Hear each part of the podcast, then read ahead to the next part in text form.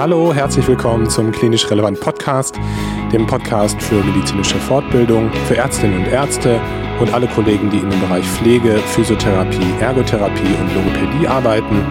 Mein Name ist Kai und ich freue mich, dass du heute eingeschaltet hast. Zweimal in der Woche veröffentlichen wir neue Fortbildungsbeiträge zum Anhören. Ja, und du findest sie auf allen gängigen Podcast-Plattformen und natürlich auf unserer Internetseite unter www.klinisch-relevant.de. Dort findest du auch den Zugang zu unserer Online-Fortbildungsakademie, wo du tiefergehende Fortbildung im Audio- und Videoformat buchen kannst. Schau dich da gerne einmal um.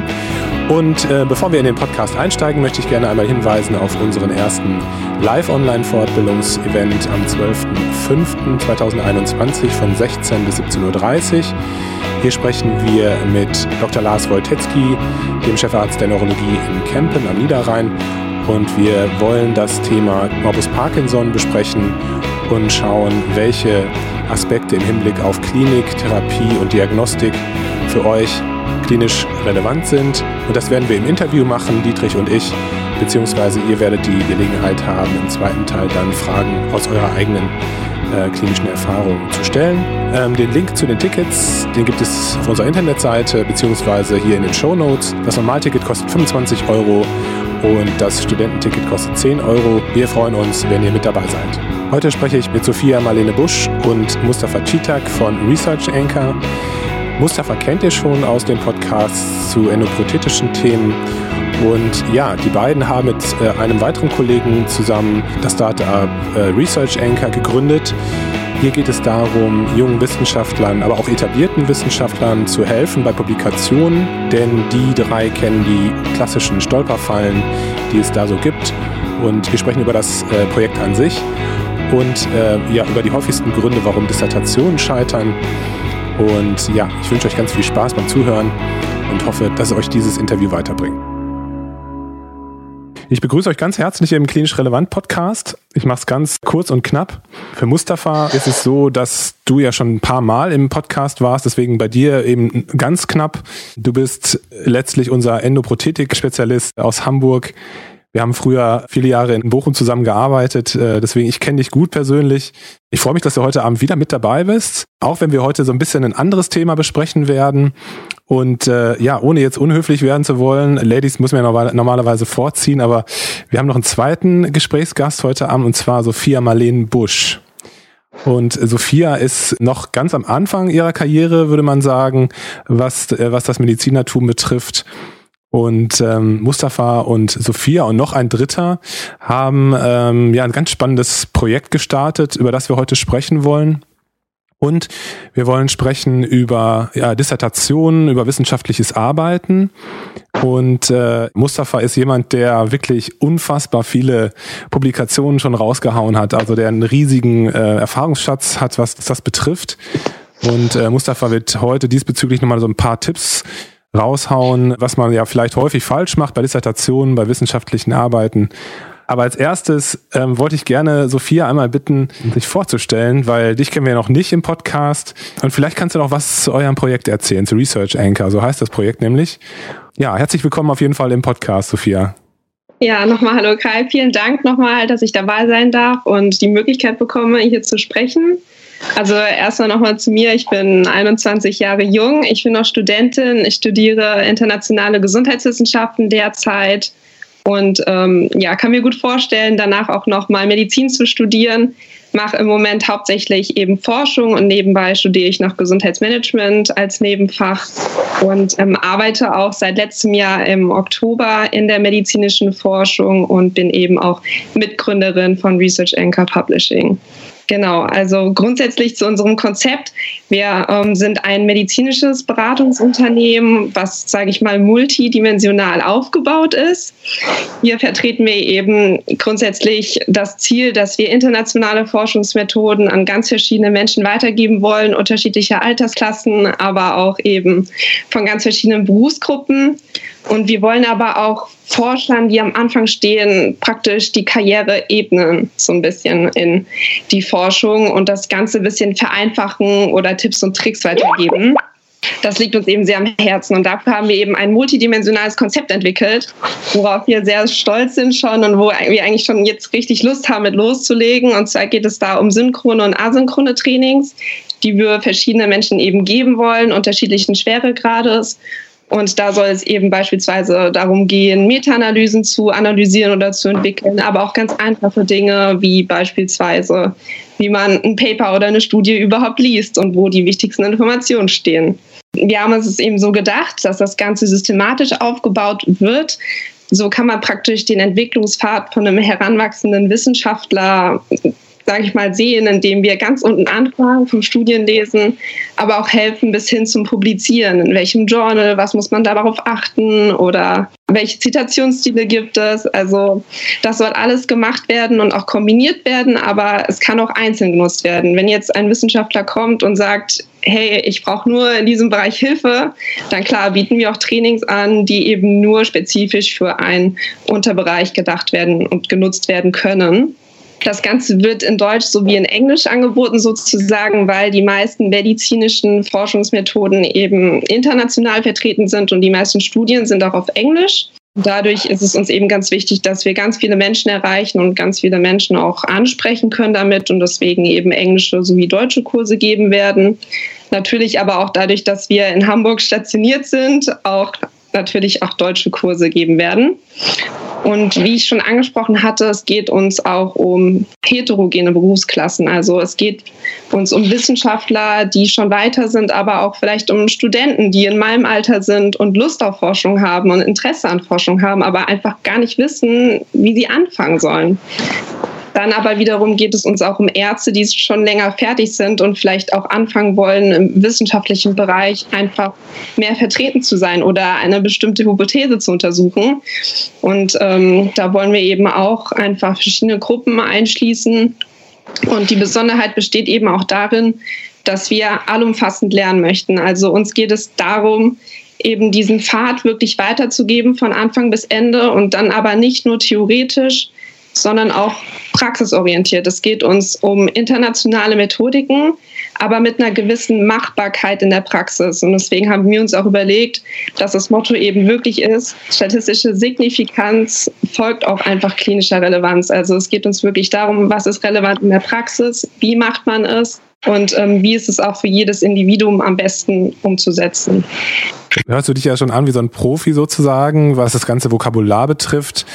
Für jemanden, der 21 ist, ist das sicherlich ungewöhnlich, dass du dich schon so sehr mit dem Thema auseinandergesetzt hast. Wie kommt das? Also woher kommt deine Affinität zur Wissenschaft? Die Affinität habe ich eigentlich im Studium entwickelt, weil ich mich da hauptsächlich auf die Forschungsfächer spezialisiert habe.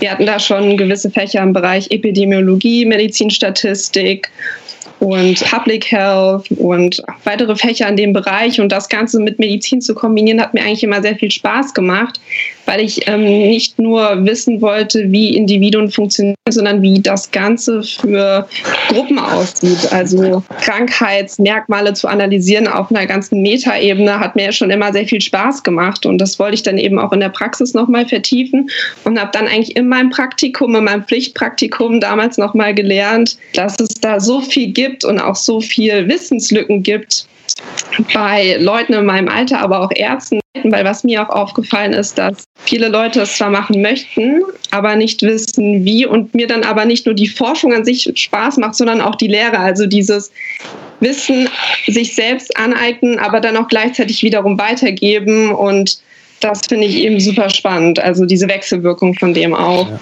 Mustafa, ähm, wer ist der Dritte im Bunde und wie habt ihr euch zusammengefunden? Auch von meiner Seite erstmal vielen Dank, dass wir überhaupt hier über unser Projekt sprechen dürfen. Wir sind drei Leute insgesamt. Eigentlich sind wir vier. Vom Gründungsteam sind wir jedoch drei. Wie du schon gesagt hast, mache ich ja wissenschaftliches Arbeiten schon sehr lange. Insgesamt mittlerweile 16 Jahre. Im, Rahmen meines Forschungsaufenthaltes in New York habe ich den dritten Gründer quasi kennengelernt, mit dem ich schon seit Jahren auch weiterhin Kontakt habe. Äh, der ist mittlerweile auch in Deutschland. Er heißt Eduardo Suero. Ähm, er ist äh, ein äh, super Wissenschaftler auch. Wir haben, wie gesagt, gemeinsam 70, 80 äh, Publikationen bestimmt gemeinsam. Ich habe mittlerweile schon fast 200 Publikationen und wir haben die Idee tatsächlich äh, gehabt und äh, Sophia war bei mir im Forschungsteam, da ist sie immer noch und da habe ich halt frühzeitig gesehen, was für ein äh, Potenzial quasi in ihr steckt und ihr Interesse und ihre Leidenschaft. Und genauso habe ich auch diese Leidenschaft, wissenschaftlich zu arbeiten und äh, Eduardo auch. Und deswegen haben wir uns halt einfach die Überlegung gestellt, wenn wir denn Wissenschaft lieben, dann sollten wir auch das versuchen weiter zu vermitteln, damit wir den Leuten helfen können. Weil ich weiß ganz genau, viele möchten Wissenschaft machen, viele machen es vielleicht krampfhaft. Und wenn man was krampfhaft macht, weil man irgendwie vielleicht habilitieren möchte als Beispiel, dann kann das nicht gut gehen. Dann äh, kann das, also man braucht halt schon eine gewisse Unterstützung, dass man weiß, was man überhaupt da macht. Also ich habe sehr, sehr viele Doktorarbeit, Doktoranden, die ich betreue und im Rahmen dieser Betreuung, da sehe ich halt viel, was eigentlich Doktoranden teilweise gar nicht gelehrt bekommen im Studium. Das heißt, wir studieren, sie studieren Medizin, aber wissenschaftliches Arbeiten, das war bei mir genau das Gleiche. Ich hatte natürlich Glück, dass mein Bruder schon äh, Doktor war und dass ich viel von ihm mitnehmen konnte, dass ich viel von ihm gelernt habe. Das war mein Vorteil. Aber nicht jeder hat ja dieses Glück, dass man einen in der Familie hat, der einen teachen kann. Und das ist halt das größte Problem, denke ich, äh, was viele junge Leute haben, weil es gibt Leute, die haben die Leidenschaft, aber es gibt keinen, der die an die Hand hält, dass man sagt, okay, gut, ich halte dich jetzt an die Hand, ich zeige dir jetzt, was ich kann und dann äh, kannst du das auch alles lernen und dann dein Wissen, was wir dir vermittelt haben, auch weiterleiten. Ne? Das ist ja das Entscheidende. Wenn ich an meine Doktorarbeit zurückdenke, dann äh, habe ich die, glaube ich, nur geschafft, weil meine Betreuerin, meine Doktormutter sozusagen, äh, mich jeden Samstag angerufen hat, hat gesagt, du musst jetzt weitermachen. Also die hat mich immer, mhm. die hat mich zwar in den Wahnsinn getrieben, aber das war der einzige Grund, warum ich das überhaupt geschafft habe. Aber ich weiß von vielen äh, jungen Kollegen auch, dass ihnen genau das fehlt. Ne? Also dass die keine keinen Support haben, dass sie keinen äh, im Hintergrund haben, der die äh, Fäden in der Hand hält. Und deswegen finde ich das total spannend, was ihr da macht. Also und sicherlich sehr, sehr hilfreich. Jetzt nicht nur für Dissertationen, sondern auch halt eben für wissenschaftliche Arbeiten. Aber du hast mhm. gerade schon die Dissertation angesprochen. Vielleicht hast du ähm, Lust, noch ein bisschen da so zu erzählen, was deine Erfahrung ist, Mustafa. Ähm, so generell, bevor man sich so eine Doktorarbeit aussucht, eine Dissertation aussucht, was denkst du, was sollte man ähm, abchecken? Also was sind so wichtige Faktoren, die man vorher klären sollte, bevor man sich äh, da committet zu so einer äh, Dissertationsarbeit? Also, das ist eine sehr gute Frage. Ich denke, wenn man eine Dissertation anfängt, dann sollte man selber wahrscheinlich wissen, was man überhaupt mit der Dissertation erzielen möchte. Das heißt, mache ich die Dissertation, um wissenschaftliches Arbeiten zu lernen? Mache ich die Dissertation, weil ich einen Doktortitel haben will? Weswegen mache ich diese Doktorarbeit? Und es ist, denke ich, wichtig, dass man einen Bereich auswählen sollte, wo man auch Spaß dran hat. Das heißt, wenn ich zum Beispiel äh, später Neurologie machen möchte, Orthopädie machen möchte, aber irgendwas ganz anderes mache, was ich einfach nur mache, um halt den Doktortitel zu machen, das kann vielleicht in die Hose gehen. Aber viel wichtiger finde ich, ist bei wem man die Doktorarbeit macht. Das ist nämlich das Entscheidende, weil es gibt eine eigene Doktorarbeit, wo quasi analysiert worden ist, warum scheitern Doktorarbeiten. Und wie man weiß, ist Scheitern gar nicht so selten Doktorarbeiten. Die drei häufigsten Fehler sind halt, die auch in der Arbeit als signifikant äh, beschrieben worden sind, war Fehler im Konzept der Arbeit. Das heißt, der Doktorvater oder die Betreuer, die eigentlich die Doktorarbeit äh, konzipiert haben, haben einen Fehler in der, im Konzept gehabt, sodass diese Doktorarbeit gar nicht von Anfang an stattfinden könnte. Problem ist aber nur, dass ein Doktorand, der diese Expertise nicht hat, vorher gar nicht weiß, das heißt, ich würde immer vorschlagen, dass man sich vielleicht zwei, drei äh, Doktorarbeiten, potenzielle Themen sich anschaut und von denen, wo man ein gutes Gefühl hat, dass man sagt, okay, gut, er macht mir einen zuverlässigen Eindruck und ich habe vielleicht von anderen Kommilitonen gehört, dass der Doktorvater schon Doktoranden erfolgreich äh, zum Ziel gebracht hat. Wichtig ist natürlich äh, der Betreuer. Das heißt, es gibt viele Betreuer oder Doktorväter, Doktormütter, die nicht erreichbar sind. Du hast ja gerade äh, selber gesagt, dass du die Doktorarbeit geschafft hast, weil dich deine Doktormutter, dass sie dich jede Woche angerufen hat. Ja. Und das ist das Entscheidende. Das heißt, die Betreuung war bei dir gut. Ja. Du hast ja selber gesagt, eigentlich hast du das nur geschafft, weil die Betreuung gut war. Und das ist halt auch vielleicht sogar der, der, der häufigste Grund. Und die fehlende Hilfestellung. Ne? Du darfst nicht vergessen, wir sind halt Studenten, äh, wenn wir eine Doktorarbeit beginnen und im Medizinstudium wird das nicht wirklich thematisiert. Das fängt ja schon dabei an, wie suche ich Literatur? Wie zitiere ich? Wo finde ich überhaupt die Literatur? Wie kann ich das suchen? Äh, wie schreibe ich ein ganz banale Sachen. Wie schreibe ich überhaupt eine Promotion? Das wird ja alles gar nicht gelehrt. Das heißt, äh, das muss man sich irgendwie selber beibringen. Das ist natürlich ein Teil der Doktorarbeit. Was ich damit sagen will, ist ja nicht, dass wir, äh, dass wir als unsere Konzept eine Doktorarbeit zusammenschreiben wollen, sondern einfach Hilfestellungen geben. Dass vielleicht der Doktorvater oder die Betreuer, wo die keine Zeit haben. Sprich, wenn, wenn wir zum Beispiel sagen, wie suche ich bei PubMed als also, äh, also Datenbank? Das wissen ja die meisten gar nicht. Wie kann ich eine Literaturrecherche mal sinnvoll machen, damit ich weiß, das kann ich für meine Promotionsarbeit benutzen? Wie zitiere ich überhaupt? Ich habe sehr, sehr viele Doktoranden gesehen, die das manuell machen, das heißt ohne Zitierprogramm.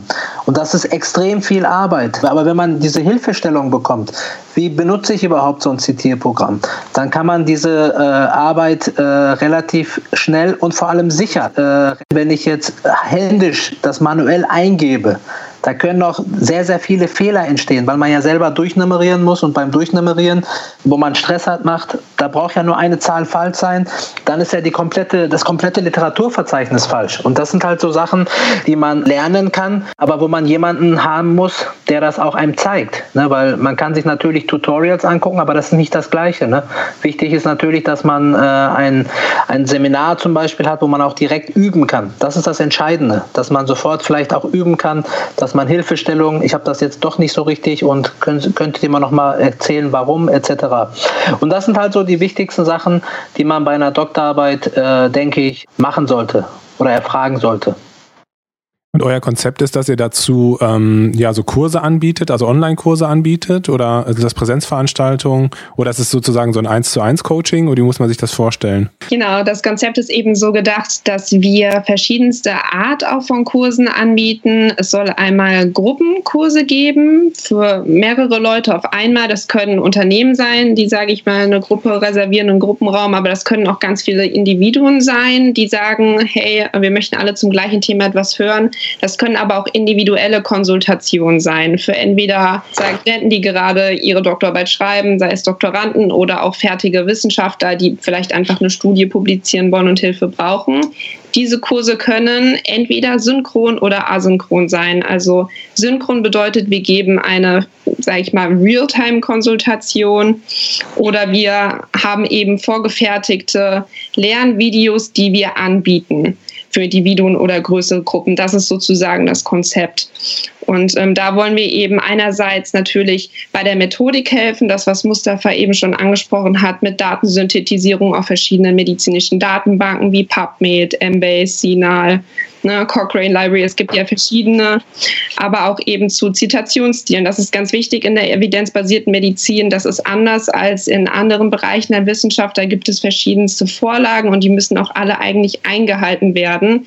Die wenigsten wissen nur nicht genau wie. Und da versuchen wir eben auch einfach ein bisschen zu helfen, indem wir das Ganze eben einfach vereinfacht darstellen und vielleicht auch einfach sagen, hey, was ist ein Prisma-Diagramm? Wie wird man das anwenden oder wie liest man überhaupt überhaupt eine Meta-Analyse?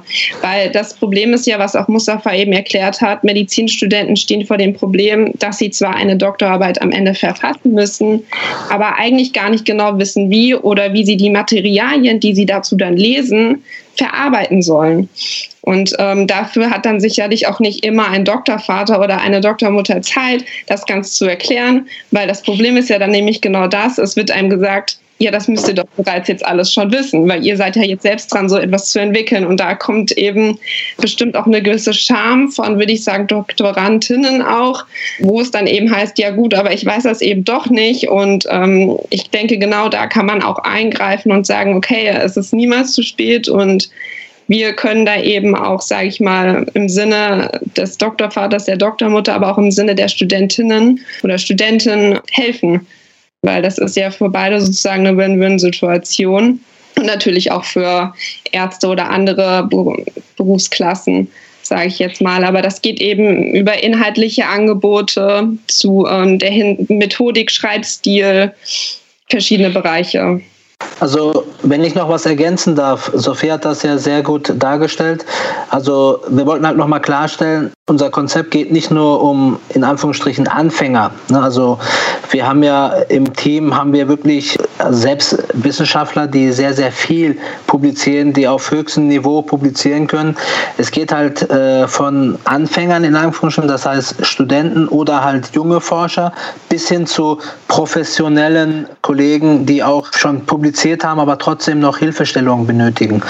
Ähm, es ist auch so, dass wir ähm, als beratende Funktion tätig sein können für zum Beispiel Entwicklung eines Studiendesigns. Wenn man zum Beispiel eine Fragestellung hat, man weiß jetzt nicht genau, wie soll ich überhaupt diese Fragestellung beantworten? Weil wenn man sich Studien anschaut, scheitern äh, Studien häufig nicht, weil die Idee schlecht ist, sondern weil vielleicht dieses Studiendesign, um diese Fragestellung zu beantworten, vielleicht nicht gut konzipiert war. Und deswegen ist halt der Unterschied, dass vielleicht viele auch nicht in so äh, hochrangigen Journals veröffentlichen können. Weil ähm, das habe ich ja auch im Rahmen meiner wissenschaftlichen Karriere, wo ich jetzt 16 Jahre, wie ich, wie ich zuvor gesagt habe, schon wissenschaftlich tätig bin, also inklusive meiner Doktorarbeit, das sind die 16 Jahre, habe ich ja auch äh, meine Impact-Faktoren. Das ist ja äh, das sagt, gibt ja an, wie häufig die Artikel in einem Journal zitiert werden. Zeigt jetzt nicht so, dass es die höchste Qualität ist, aber je höher der Impact, desto mehr werden diese Zeitschriften gelesen bzw. zitiert. Und es ist natürlich schwierig. Am Anfang habe ich immer gedacht, warum werden meine Artikel dort nicht akzeptiert? Ist es irgendwas da, hat das damit zu tun, weil ich aus Deutschland die Sachen einreiche und das sind amerikanische Zeitschriften. Das habe ich immer am Anfang gedacht. Mittlerweile ist es aber so, dass ich auch in amerikanischen Journals relativ häufig äh, publizieren kann. Nicht äh, der Grund dafür ist, weil einfach wir im Laufe der Zeit gelernt haben, wie man so ein Studiendesign gut konzipieren kann, bis zu sehr gut konzipieren kann, dass man auch eine Fragestellung, eine gute Fragestellung auch gut mit wissenschaftlichen äh, Studiendesign quasi gut beantworten kann. Das sind halt so die wichtigen Sachen und das ist auch, das sollte auch natürlich unser Schwerpunkt sein für fortgeschrittene Forscher. Was ich total spannend finde bei eurem Projekt ist es einfach, dass es von vornherein auch international angelegt ist und auch auf Englisch teilweise funktioniert. Und ähm, ich weiß ja von dir, dass du einfach unglaublich gut vernetzt äh, bist in der wissenschaftlichen Welt, dass du auf der ganzen Welt äh, Kollegen kennst und hast, die, mit denen du zusammenarbeitest. Also äh, ich glaube, das ist auch nochmal ein Riesenvorteil, glaube ich, für dieses Projekt, dass du da so, so ähm, gut vernetzt bist. Ähm, angenommen, Angenommen, man wäre jetzt interessiert an oder an eurer Hilfe und ähm, findet das total spannend, was ihr da gerade erzählt habt. Ähm, wie kann man euch finden? Wie kann man euch kontaktieren? Wie wäre der Zugangsweg normalerweise?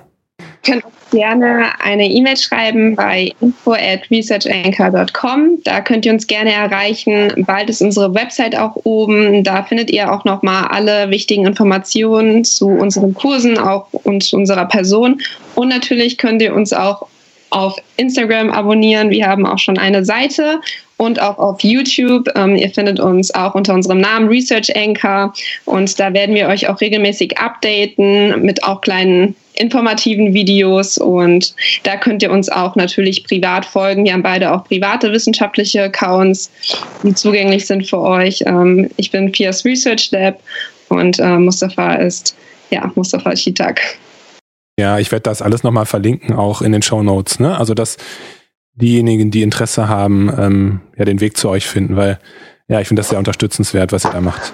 Cool. Also ähm, ich für meinen Teil ähm, hätte alle Fragen gestellt. Ähm, Habe ich noch etwas vergessen aus eurer Sicht? Ähm, Ich wollte noch was ergänzen. Das Internationale haben wir natürlich bewusst gewählt, weil äh, Sophia hatte ja schon zu Anfang gesagt, dass die meisten Journals tatsächlich englischsprachig sind und äh, das ist natürlich das Entscheidende. Ne? Viele wollen ja auch äh, hochrangig publizieren und äh, die hochrangigen Journals sind englischsprachig. Und wenn wir natürlich nur deutschsprachig das anbieten, dann äh, könnten wir natürlich halt auch äh, dieser großen Masse, sage ich mal, die vielleicht unsere Hilfe benötigt, gar nicht äh, gerecht werden. Ich denke, dass äh, viele Wissenschaftler weltweit gibt und ich denke, wenn wir in Deutschland zum Beispiel nicht diese Ausbildung Ausbildung kriegen, dann weil ich, will ich gar nicht wissen, wie das vielleicht in anderen Ländern ist. Die kriegen wahrscheinlich noch weniger Ausbildung im wissenschaftlichen Bereich. Und unser Ziel ist es natürlich, das, was wir äh, über die Jahre äh, selbst, also das ist jetzt für mich gesprochen, Sophia ist ja noch nicht so äh, alt, sage ich mal, äh, was ich jetzt über die, was ich jetzt über die Jahre selbst teilweise auch selbst erlernt habe, mühsam erlernt habe, möchte ich natürlich halt auch weitergeben, weil ich, wie gesagt, wissenschaftlich, äh, also leidenschaftlich Wissenschaft, äh, Wissenschaft mache. Und wenn ich das natürlich weitergeben kann im Sinne von Kursen oder Seminaren oder irgendwelchen äh, Videos, die man dann, äh, wo man dann halt äh, was äh, lernen kann, dann bin ich natürlich umso mehr glücklich und äh, dann denke ich, dann äh, habe ich mehr Leute ausgebildet als meine Doktoranden in Anführungsstrichen und äh, das ist natürlich auch unser Ziel. Also Vielen, vielen Dank. Ich bin, äh, ich bin geflasht. Also das ist ein super Angebot, was ihr da macht und ich glaube, dass die Welt das braucht. Ähm, ich glaube, viele meiner Kommilitonen hätten sich das früher gewünscht, wenn es sowas gegeben hätte. Ähm, deswegen wünsche ich euch ganz viel Erfolg mit dem, mit dem Projekt mit Research Anchor. Ja, und vielen, vielen Dank für eure Zeit heute Abend. Das war ein tolles Gespräch. Danke euch. Vielen Dank, Kai, auch von meiner Seite für die Einladung und dass wir überhaupt über unser Projekt sprechen konnten. Und wir freuen uns natürlich, äh, wenn äh, die Leute unser Podcast anhören, wenn die uns bei Instagram folgen wie, oder bei YouTube, wie Sophia schon erwähnt hat. Äh, wir würden uns freuen und wir sind immer für Fragen offen und wir sind bereit, alle Fragen zu beantworten, wenn noch irgendwelche Fragen von potenziellen Forschern auftauchen sollten. Genau, nochmal ein großes Dankeschön von meiner Seite, dass ihr spontan zu dritt ähm, jetzt den Podcast gemacht habt und ich mitmachen durfte. Das ist für mich auch eine große Ehre. Ich schätze das wirklich sehr und ähm, das ist eine unglaubliche Chance auch für mich gewesen. Also danke nochmal, Kai, dass du so spontan Ja gesagt hast dazu, dass ich ja. mit dazu stoßen durfte. Ähm, das ist schon äh, eine sehr coole Aktion, sage ich mal. Ich habe den auch schon vorher gehört, muss ich sagen. Das ist für mich irgendwie total die große Sache, jetzt selbst dabei zu sein, weil ich äh, viel zu medizinischen Themen gehört habe. Das freut mich sehr, aber ich äh, kann nur sagen, äh, ich kann äh, sehr gut verstehen, was Mustafa in dir sieht. Äh, das ist sehr ungewöhnlich. Äh, du, bist, du bist offensichtlich sehr talentiert und sehr blitzgescheit sozusagen. Also ähm, ich wünsche dir auch für deinen, für deinen weiteren Weg sehr viel Erfolg. Den wirst du auf jeden Fall haben, da bin ich mir ganz sicher. Vielen Dank fürs Zuhören. Ich hoffe, dir hat dieser Beitrag gefallen und äh, ja, konnte dich etwas weiterbringen. Die Informationen zu Research Anchor habe ich natürlich in den Show Notes verlinkt. Das Projekt ist natürlich auch auf Social Media, zum Beispiel auf Instagram, äh, unterwegs und ja, in Zukunft wird sicherlich noch einiges von den dreien zu hören sein. Wenn du Lust hast, auch einmal bei Klinisch Relevant mitzumachen, dann melde dich gerne unter kontakt.klinisch-relevant.de. Vielleicht gibt es ja ein Thema, in dem du dich besonders gut auskennst oder das dich besonders interessiert. Und dann können wir ja mal einen Podcast zusammen aufnehmen. Hier nochmal der Hinweis auf unsere Online-Fortbildungsakademie unter www.klinisch-relevant.de und auf unseren Live-Online-Event am 12.05.2021 von 16 bis 17.30 Uhr zum Thema Morbus Parkinson mit Dr. Lars Woltetzky. Da freue ich mich schon super drauf, ähm, den einen oder anderen von euch mal kennenzulernen. Und ja, jetzt würde ich sagen, wünsche ich euch noch einen schönen Tag und freue mich schon, wenn ihr beim nächsten Mal wieder einschaltet. Macht es gut, bleibt gesund. Bis dahin. Ciao.